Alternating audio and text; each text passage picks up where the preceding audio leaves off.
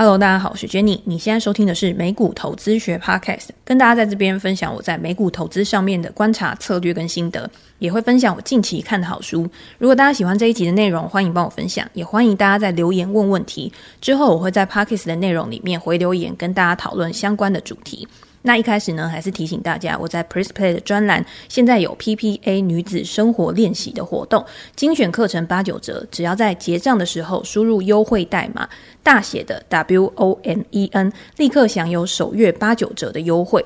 最近呢是美股的财报季，每天都有非常多的公司公布它的财报，那我也会在专栏陆续呢把我对于财报内容的重点整理，以及我对于公司未来的展望、股价的展望，都会分享给读者。有兴趣的听众可以参考资讯栏的连结，然后点到专栏去观看相关的文章。如果你是美股新手的话，也没有关系，点资讯栏的连结到专栏置顶文章呢，有一个新手专区，里面有很多的公开文章，是跟大家讲说，你如果要投资美股，要怎么样开户，要怎么样汇出汇款，以及相关的注意事项。希望可以帮助大家更快、更有效率的进入到美股市场，开启你的美股投资之旅。好，今天呢，在 Podcast 里面还是跟大家分享一下美股近期的重要事件。那近期的重要事件呢，我觉得除了大盘整体的一个状况搞得人心惶惶以外，财报是最主要去影响每一家公司股价变化的一个重要因素。这个礼拜呢，有非常多的科技巨头会公布他们的财报。已经公布财报的，当然就有像 Alphabet 或者是 Facebook 这两家公司，现在已经改名成 Meta 了。两家公司的财报开出来，股价是两样情。我们都会觉得说，诶，今天 Meta 或者是 Alphabet，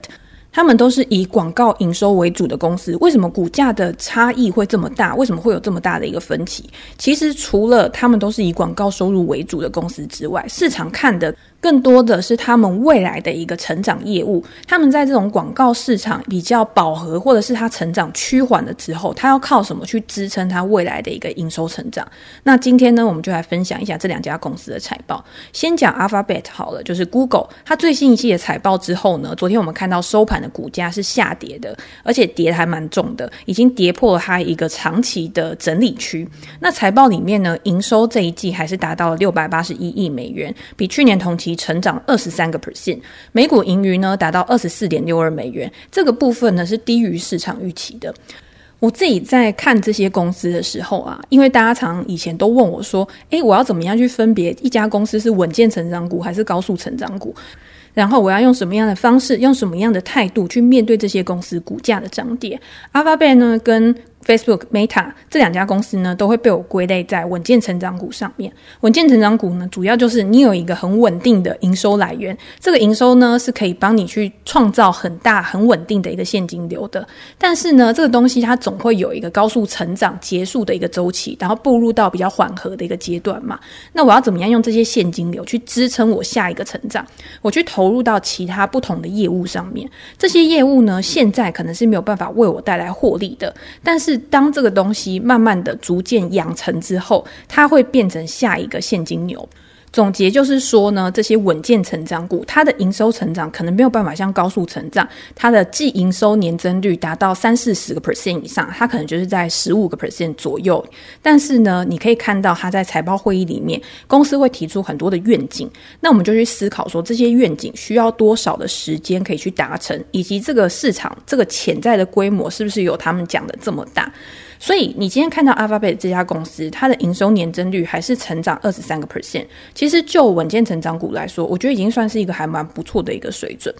但是市场呢，通常不会以一个平均值来看，它不会以一个比较长期的角度，它会以一个比较短周期，也就是我看过去这几季它的营收表现是怎么样。如果你跟二零二一年比的时候，Google 的广告营收呢，还可以达到四十个 percent 以上的年增率。那今天已经掉到了二十几个 percent，市场就会觉得说，哎，怎么会突然下滑这么多？怎么会有这样子一个状况？那未来几季呢，会不会延续这样子的一个衰退趋势？然后没有办法给它一个很好的估值，那就会造成股价下跌吧。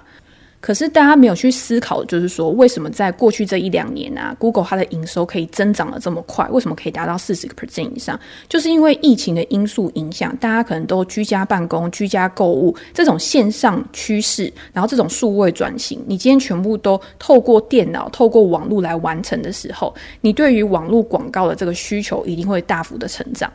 这个高增长率呢，就像之前 Netflix 一样，它可能没有这么明显，就是像 Netflix 衰退这么多。可是我觉得回到一个均值是一个很必然的现象。如果你今天用短期的角度去看的话，一定会觉得说，诶，它今天下滑的速度很大。但是如果以一个比较长期的角度来说，它只要可以维持一个营收的稳定增速，那我觉得最重要的是去看它的获利能力。有没有办法在这种稳健的增长趋势之下，它可以透过呃成本效益啊，或者是透过费用的一个减少，然后去增加它的获利能力？我觉得这个对于稳健成长股来说反而是更重要的。那在这一次的财报里面呢，还有一个比较重要的，就是大家会很关注它 YouTube 的一个营收表现嘛。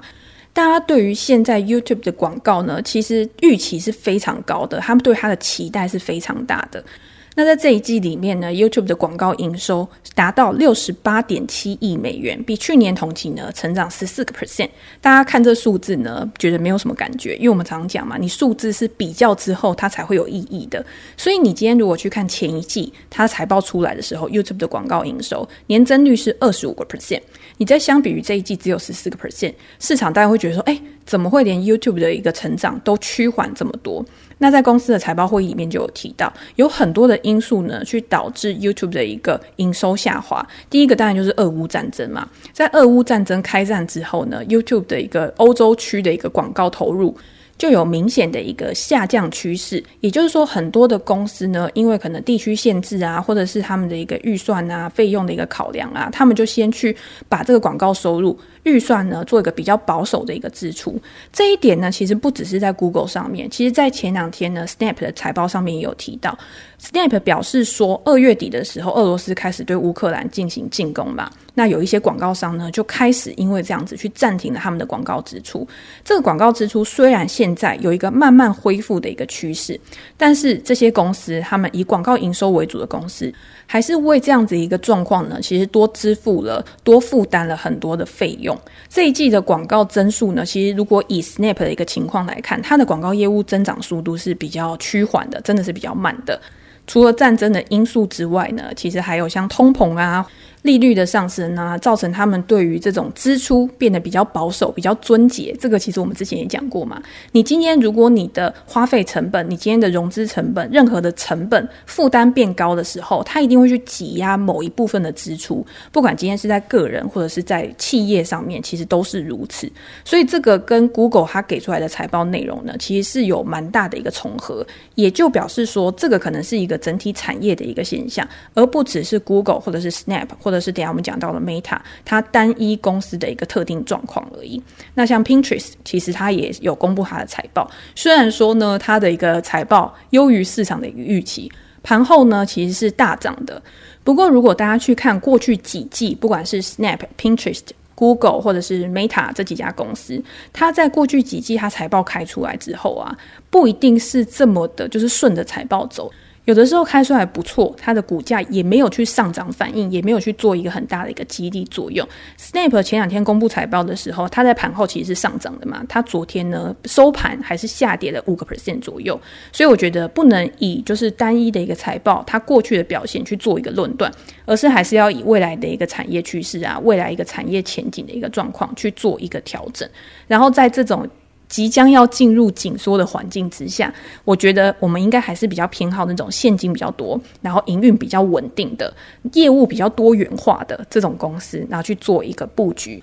而不要把过多的资金压注在它的营收来源是比较单一的。它营收来源比较单一呢，其实它就像我们投资一样，它承担的风险一定也是比那种多元化经营，它有很多营收来源的公司风险来得高，那它的股价波动一定也会比较大。好，那我们赶快再回到就是 Alphabet 的 YouTube 的一个营收上面。我们刚刚讲 YouTube 的一个营收有一个趋缓的一个现象。第一个呢，受到的当然就是俄乌战争的影响，但是还有另外一个原因，就是短影音市场的激烈竞争。本来呢，我们在 YouTube 上面看影片都是属于那种比较长的影片，但是你现在也可以看到还有非常多的短影片出来。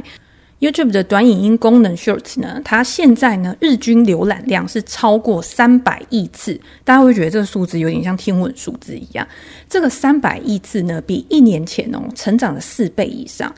但是虽然成长了这么快，然后每天有这么多的浏览量，它货币化，也就是它把它转成实际的营收跟获利的一个状况呢，还是处于一个比较早期的阶段。也就是说呢，如果今天这个东西未来真的要变成一个广告很大的一个成长啊，或者是变成一个很好的获利来源的话，还需要一段时间的投资，然后跟扩展。现在目前呢，对于营收跟获利都是形成一个短期逆风，这个是在财报会议上面管理层去做一个说明的。所以这个也呼应到了我们刚刚前面讲的，今天在一个紧缩的环境之下，融资成本开始上升，你今天需要更好的一个投资报酬率，才会愿意去做投资的情况之下。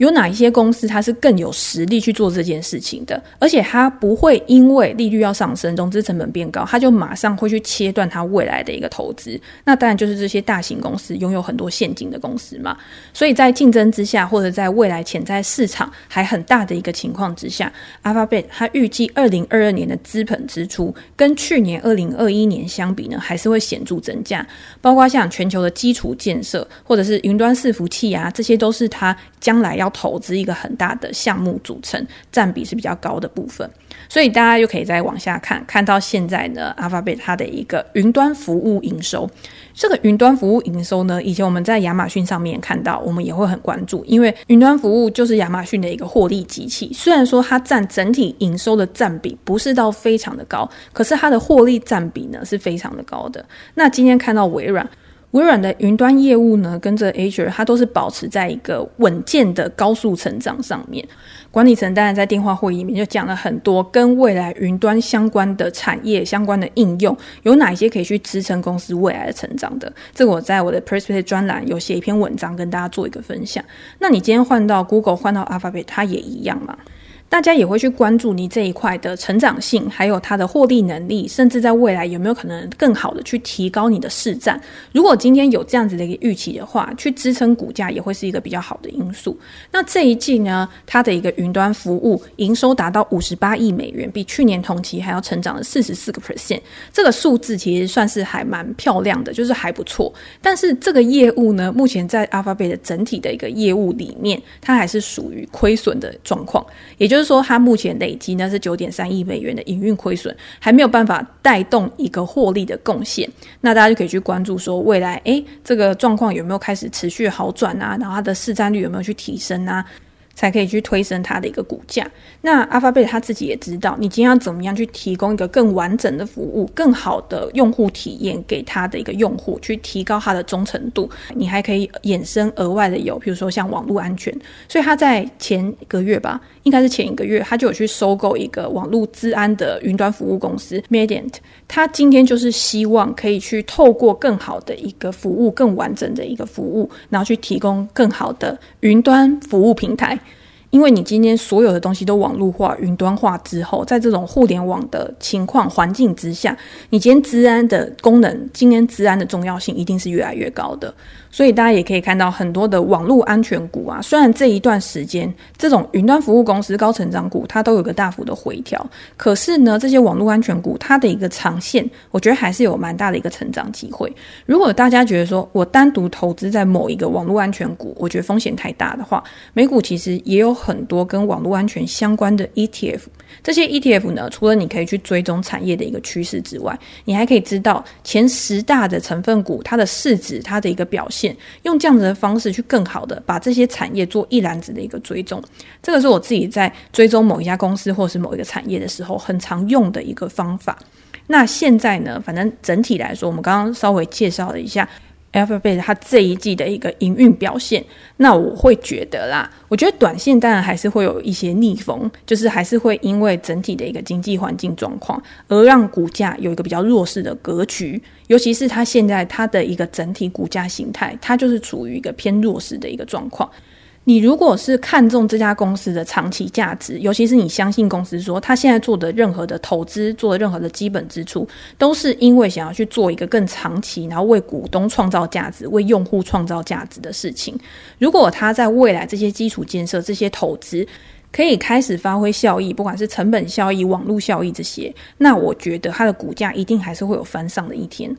我觉得大家这边呢，如果你想要去寻求一个合理的估值的话，我自己会怎么做啦？我可以提供给大家，跟大家做一个分享。如果大家有其他你觉得比较好去估算的方式的话，你也可以在留言跟我说。我自己会用什么样的方式？像这种稳健成长股啊，我会去看它过去比较长时间的一个记录，它长时间记录它的盈余成长率大概是多少，它的现金流大概是多少。然后你用现金流量折现，就是在算这种，就是以过去的成长速度，因为这是比较可预期，它的不确定性是比较低的嘛。然后去算出一个它合理的价格区间，然后呢，你去算出这合理价格区间之后，因为它是以过去的，它没有去算它未来其他业务的一个发展。那你把这些其他业务的发展去当做个溢价，去加到这个合理的价格区间上面，就会形成每一个人他对这家公司的一个价值认定。所以，你今天如果你对这家公司非常的看好的话，你有可能给它的估值就会比较高。但是如果你今天觉得管理层讲的就是屁，就是你觉得他不可信任，或者是你觉得未来产业前景根本就没那么好，那你估出一个合理区间之后，你认定它未来是处于一个走下坡的趋势，那你就会把你的合理区间再做折价嘛，等于就是说你提供一些安全边际。虽然说安全边际实际上不是这样认定的啦，可是至少你去折价买的时候。他只要可以照着过去的步伐，然后慢慢的往前走的话，其实不要买贵，然后跟着公司的稳健成长一起获利，这个也是还蛮合理的一个预期，而不是给他一个突然很高的预期，或者是到一个天花板的预期，然后你买在一个很贵的价格，到最后你就是先被套牢。即便他未来五年、十年真的成长，你短期有没有办法去历经这个阵痛期？这个是每一个人他在做资金控管或者是情绪控管的时候最大的一个挑战。有的时候不是说你今天到底是不是买对的一家公司，而是你是不是在一个对的时间去买。好，那我们刚刚讲完了 Alphabet 我自己的看法之后呢，我们现在在讲 Meta。Meta 呢是昨天公布财报的嘛？那你如果今天早上起来呢，看到 Meta 的财报，它盘后是上涨了十八个 percent 左右吧，是一个非常大的一个升幅。那想也知道，就表示说，他这一次的财报出来，可能是跌破大家的眼镜，是优于市场的预期的，才会有这么大的一个反弹。那这一季的财报里面呢，我觉得最大的一个扭转，就是他去扭转了大家对于用户趋缓的这个问题。至少在这一季呢，它是重回了一个成长趋势的，而且今天它还没有去获利的这个元宇宙业务，也就是它的这个 Reality Labs。它的营收是优于原本市场上面的预期的，在本季呢，总营收达到两百七十九亿美元，比去年还要成长了七个 percent。其中广告的营收呢达到两百七十亿美元，然后元宇宙业务呢营收达到六点九五亿美元，每股盈余呢二点七二美元，也是优于市场预期的二点五六美元。那当然我们在看这种就是平台啊，然后社交媒体的时候，很重要的就是它的活跃用户嘛。在它的家庭活跃用户，也就是除了 Facebook 之外呢，还有包括像 WhatsApp、Instagram 这些呢，它达到二十八点七亿个日活跃用户，年成长六个 percent；月活跃用户呢，也年成长了六个 percent。如果单看 Facebook 的日活跃用户呢，成长了三千一百万，达到十九点六亿，年成长四个 percent；月活跃用户呢，年成长三个 percent。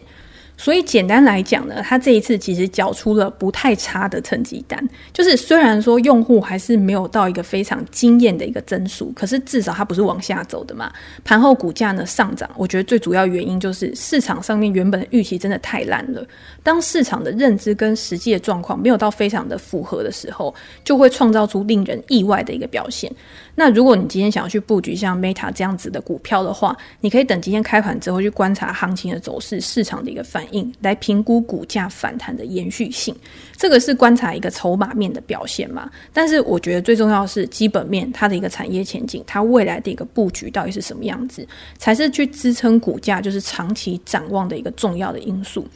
比方说，我觉得有几个数据是可以大家去特别追踪的。第一个就是我们刚刚讲活跃用户重回成长嘛。但是如果你今天去看这个每一个用户为公司带来的营收，通常我们会用一个指标，就是 ARPU 每位用户的平均收入，在这一季呢是降到了七点七二美元。这个数字呢，我们现在观看数字有没有感觉，我们又要去跟之前做比较，它是创下了二零二零年第四季以来最低的一个水准。去年同期呢是七点七五亿美元。那到这一季呢，就是七点七二美元，其实是比较低的嘛。所以也就表示说，今天虽然用户重回成长，可是它可以为公司去贡献的这个获利，它可能是下滑的。那当然，公司也有提出它的一个说法，譬如说像短影音平台啊、竞争啊这些，它去掠夺了它原本用户投注在 Facebook 相关平台上面的一个注意力，所以造成了用户流失的一个现象。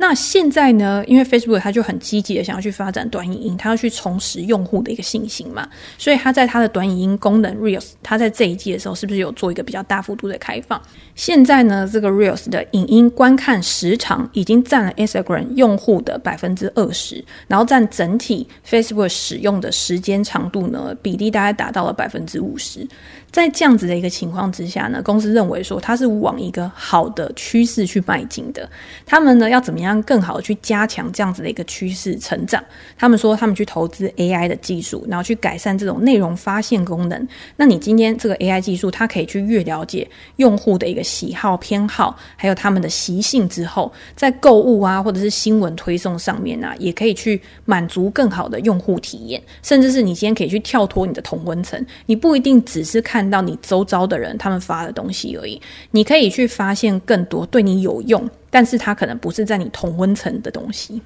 所以这个呢，也是大家可以去持续观察的一个趋势嘛。那另外一个呢，还有就是大家也很关注的，就是 Apple 它的隐私权政策修改，它对于 Facebook 的影响，对于 Meta 的影响，到底有没有开始慢慢的趋缓，慢慢的减少？对于这个问题，Meta 它的管理层就是 Mark，他还是说，哎，还是有影响。因为之前上一季的时候就已经说了嘛，对公司的营收在二零二二年的时候应该会有一百亿美元的一个减少，所以这个东西它的影响是很巨大的。但是他在这一季他没有去提出一个很实际的数据，说诶，到底影响多少，到底有多大的一个冲击？他只有说在下一季的这个营收指引里面呢，它还是有包括 Apple 带来的影响，表示说这个东西还是在持续的。可是刚刚我们讲的 AI 技术的投资，他认为可以加速去减缓。这个 Apple 对他们造成的一个冲击，那可能到最后呢，慢慢的这个 Apple 冲击减缓了之后，然后你今天你自己的这个数据，你自己的这个投放，你自己的一些呃隐私权的一个追踪啊什么之类的变得比较好，去提升的时候，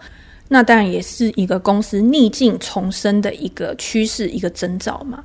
所以你说 Meta 这个财报呢，真的有好到就是可以涨二十个 percent 吗？我自己会觉得说，感觉好像是还好。我觉得只是市场上面那个预期的落差造成的。那最后呢，我觉得市场上面也很关注的，当然就是元宇宙的业务，Metaverse 的一个业务，Reality Labs，它仍然是公司一个长期发展的目标，也是。Meta 认为说，在这种广告业务啊，平台用户趋缓之后呢，下一个可以去有爆发性的商机。他寄望于这个东西未来可以成为 Meta 的一个成长动能。在这一季呢，我们刚刚有讲嘛，它也是有优于预期的一个表现。营收里面呢，就包含像 Oculus 的一个头盔啊，其他元宇宙的业务啊。营收达到六点九五亿美元，年成长三十个 percent。不过这一块呢，目前也是处于亏损的一个状况。就是我原本一个可以赚钱的业务，譬如说广告收入，然后我把这些现金呢拿去投入在现在还亏钱，可是未来可以变成现金流的业务上嘛？这个是不是符合我们刚刚说稳健成长股的一个特征？可是这个亏损要到什么时候才可以去扭亏为盈？公司说预计要在几年之后才能贡献获利。在电话会议里面呢，就有说。他说，他们现在的这些准备呢，是为了就是令人兴奋的二零三零年，然后再做一些呃基础设施啊，或者是业务的一个延伸啊，一些规划啊，所以你就会知道，这个其实是一个漫长的旅程。你要怎么样让市场、让投资人对你这块业务很有信心，然后实际把资金去投入，跟你一起投资在这些还没有获利的业务上面。我觉得是一个还蛮重要，然后蛮指标性的一个代表。那大家也可以去看，因为其实有的时候就是这样子嘛。你市场如果对一家公司有信心的话，钱直接丢进去就是最现实的一个做法。你今天如果光说不练，你钱没有丢进去，没有实际的量去推升价值上涨，那一切都是空谈。所以在这一届电话会议上的 Mark，他当然就是说要把这个元宇宙业务描绘的，就是非常的精彩，然后非常的有获利前景嘛，才可以去吸引投资市场的一个资金。他在电话会议上面呢，他就有讲，今年晚些时候呢，他还是要推出一个新款的头盔，然后这个头盔呢，就可以未来可以去做一个笔电的替代品，也就是在工作上面，远距工作上面可以有一个更好的一个使用场景。然后 Meta 呢，在未来要花费数十亿来开发。它这个元宇宙的平台，把它打造成另外一个具有生产创造、互动，然后交易的一个生态圈。预计呢，到二零三零年，将有超过十亿人在 Metaverse 里面会有花费、会有消费、会有交易，然后去推动数千亿美元的虚拟商品交易。Mark Zuckerberg 呢，他认为说，这是非常大的一个下一个重大行业趋势的一个转变。他认为 Meta 就是在现阶段以他们的一个竞争优势，以他们现在的一个业务扩展来说。可以更好的去发展、去创造这个元宇宙的创作经济，然后为公司带来更好的一个收入。那当然，现在这些都是一个愿景，它没有办法在现在的财报上面就显示说这个商机到底可以为公司带来多少的营运贡献。但是，我觉得这个元宇宙商机呢，现在就是整体市场的一个共识嘛。它也不是纯粹的只有软体而已。你今天你的软体、你的元宇宙一定要搭配更高规格的硬体，所以它衍生的也不是只有这些平台啊、这些软体行业而已。下至就是到这种呃数据中心，下至到这种云端服务，其实也都是非常重要的一环。少了任何一个环节，都不可能让这个元宇宙有一个更好的发展。所以大家也可以去观察，就是相关的公司到底有哪些，然后整个产业它的一个供应链上面到底有包含了哪。些更好，然后更具成长前景的公司？因为我觉得要投入到这个元宇宙事业上面呢，你一定是要有非常高的一个技术门槛，然后才能去达到这种虚拟实境，然后虚实整合的一个互动。好，那大家如果想要再进一步的去了解 Meta 或者是其他公司的财报的话，甚至是对他们的一个股价展望，欢迎大家呢到我的 Pressplay 专栏。我觉得用专栏的文章，然后去做个更详细的表达，会让大家可以更了解整个逻辑的脉络，然后跟我自己对于股价，然后在策略上面的一些规划，可以有一个更全面，然后更完整的一个思考。那最后呢，我们就来回答几个听众的问题。那我发现呢，我们听众的问题有很多是跟策略面相关的，所以如果今天大家把策略面的东西，然后跟基本面的东西去做一个结合的话，我觉得在实物操作面上面呢，其实会有蛮大的一个帮助。因为你今天我们去了解这些基本面，我们去知道很多的理论，最终还是要实际的运用在投资市场上面，为我们创造获利才是真的嘛。如果今天我们去了解这些东西，可是没有办法为我们带来获利，没有办法为我们带来报酬的话，那其实就是花了时间成本，可是却没有达到预期的一个效果。好，那第一个问题呢是 NVDA 九九九。全职投资的损益实现。他说：“Jenny 你好，本身为全职投资者，想请教获利的问题。假设本金十元买入 A、B 两档商品各五元，之后 A 到九元，B 到三元，账户总值变成十二，投资收入为唯一的收入。此时想拿出获利来花用，应该要一只看 A 获利四元就拿出四元，账户总值变成八元。”二看整体总账户只要赚两元，就只拿两元出来，保持本金不减少。请问你建议如何操作呢？谢谢。好，这个问题呢，其实我的答案不会从这一跟二里面去挑选。或者是我就直接讲说我自己会怎么做好了。假设我们今天本金是十块嘛，对不对？然后我买入 A、B 两档，那当然我们今天买入的公司不一定它的股价发展真的是符合我们预期的，有可能我们买入几档公司，可是有些它表现得特别好，有些表现得特别差。那这个时候如果你需要用钱，因为全职交易者他如果今天真的我们就是靠交易收入在过活的，那第一个是你有的时候你没有办法摆真的非常长期，你一定要有一个短期然后流动性比较大的部位，可以让你去。提领它的获利的，但是这个现金部位呢，你要怎么样去做增减？其实你应该跟你的策略去做一个结合。第一个就是我有长期部位跟我短期部位，那当然长期部位你一定是拉得更长。你今天这个资金呢，它是短期不会去动用的，那短期部位呢，它就可以比较灵活的去做一个调整。那今天什么时候你可以把钱提出来？第一个，我觉得不是去看说这个标的它现在是赚钱还是亏钱的，而是这个标的它现在。就是假设今天呢，我们平均就是这种短线交易呢，可能都是以周或者是月来做一个交易时长。就是你依照过去的统计啊，你大概这种短线交易，你的时间持有时间大概都是多久？那你在用这个策略的时候，你用的指标一定也是比较短线的指标。那有什么时候你会把钱，就是把现金比重拉高？一定是在这个时间内，它没有催化剂去激发它的股价上涨的，它没有真的照你预想的方向去走的。这个时候呢，我会把这样的标的的资金拉出来，去作为我要提出的现金。而不是去把已经获利的，然后它未来还有潜在上涨空间的标的，去把这个还有动能的标的去平仓，然后把现金拉出来。所以我觉得在这样子的一个情况之下呢，我们不能以这个金额或者是你今天你的损益账面的损益去作为你的决策标准，而是要以你目前持有的标的、你持有的部位，然后去作为你的决策标准。那今天还有一个很重要的问题，就是今天你不可能把你全部的钱，就算你今天是全职交易者，你也不可能把你所有的本金全部都压在市场里面。今天如果你需要维生，就像我们今天在。做人生的理财规划的时候，一定也会有紧急预备金嘛，对不对？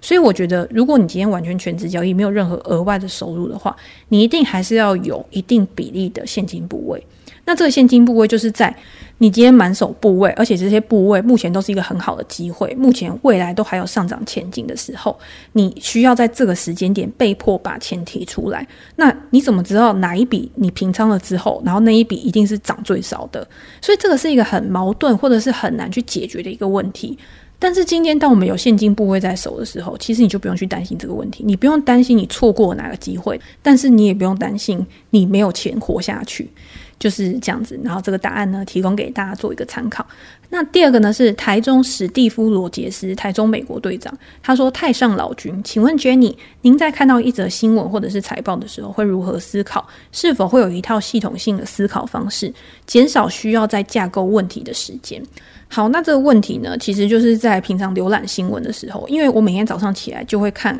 昨天美股市场有发生什么大事嘛，或者是昨天有哪一些公司公布财报之后，它在盘后呢有比较大幅度的上涨或者是下跌。那通常通常这个时候呢，会引起我注意的啊，都是那种比较极端的消息。那这些极端的消息呢，不一定是我认识的公司，但是如果今天是我认识的公司，我过去就有在追踪的公司的话，我就会特别关注。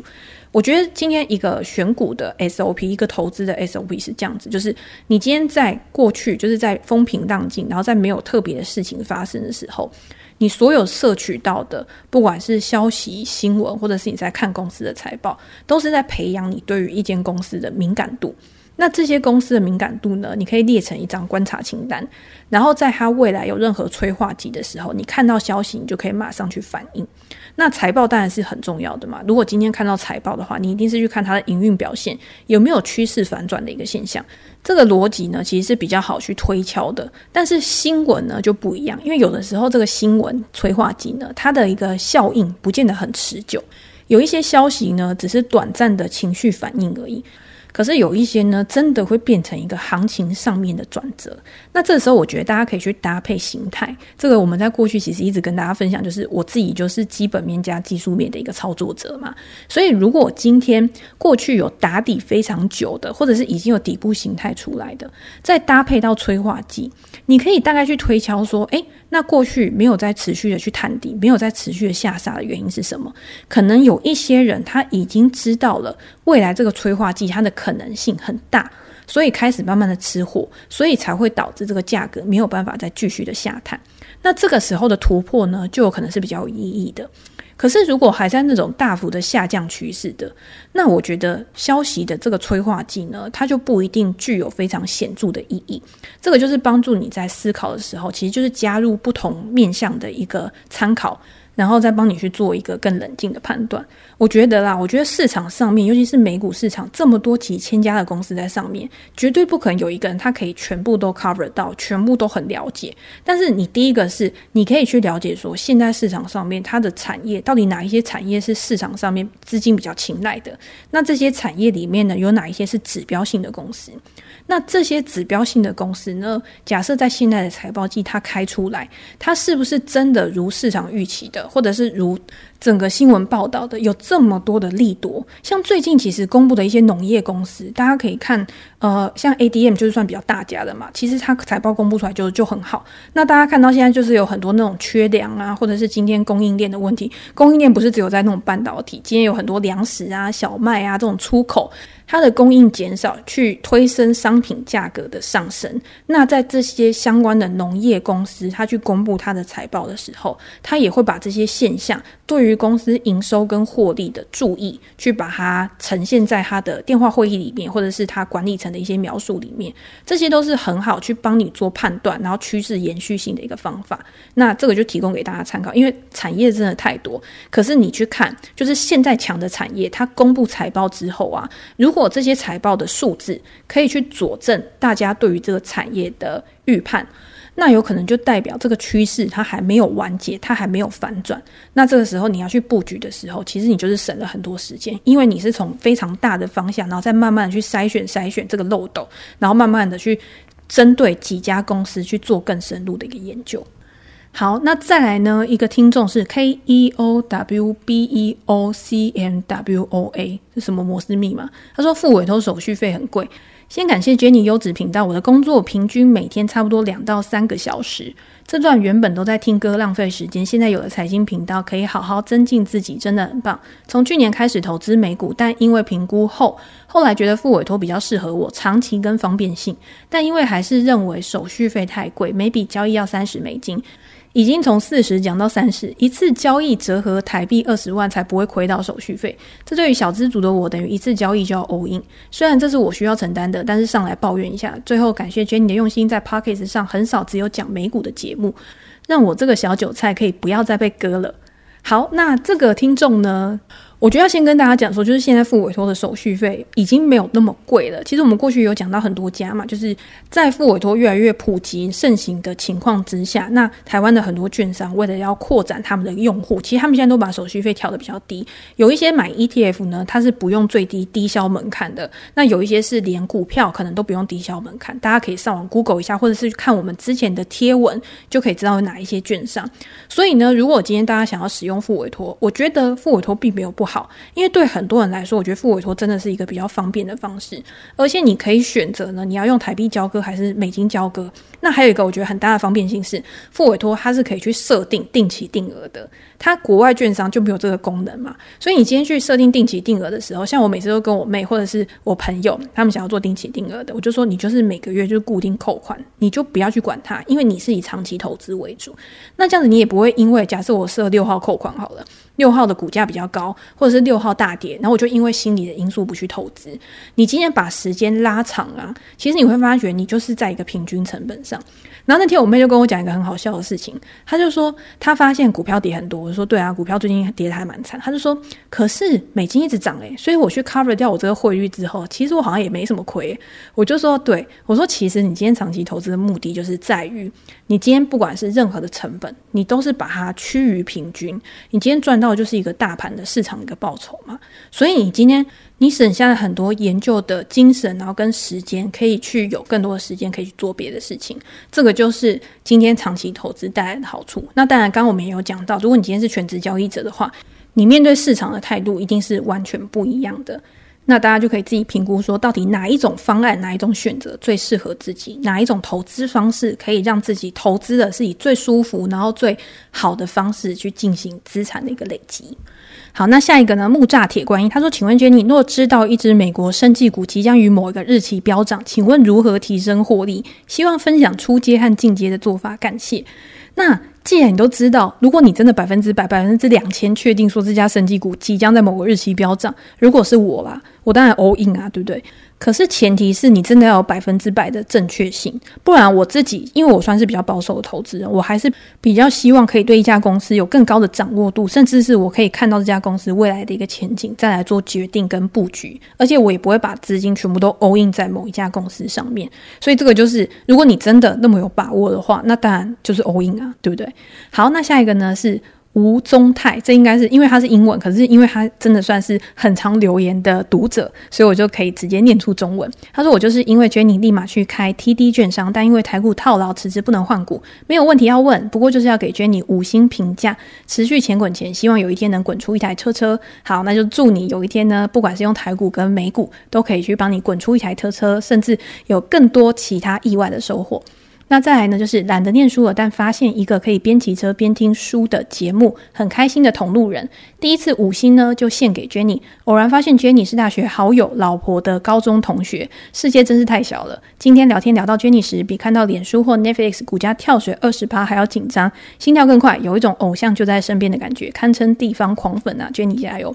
我觉得世界真的是很小，所以大家千万不要做坏事。因为今天呢，我那个高中同学就传讯息给我说：“哎，有一个朋友，然后刚好也有在看你的书，然后有在听你的 podcast 的。”我听到的时候，当然是觉得很开心，然后也觉得：“哎，怎么会就是世界这么小？”然后刚好呢，就是有认识的朋友，然后也有在听我们的专栏，然后一起在美股市场上面投资获利。那当然也很感谢小兽医的支持，然后希望呢，你也可以在你的事业上面发展得越来越好。好，那我们今天呢，就跟大家分享到这边。除了刚刚我们有对财报基本面的一个解读之外，后面其实讲了蛮多策略面的部分。如果大家有任何的问题或者是想要讨论的内容呢，也欢迎在留言区给我评价。然后我们之后呢，可以再来回答大家的问题，然后跟大家做更深入的一个讨论。今天就先分享这边喽，拜拜。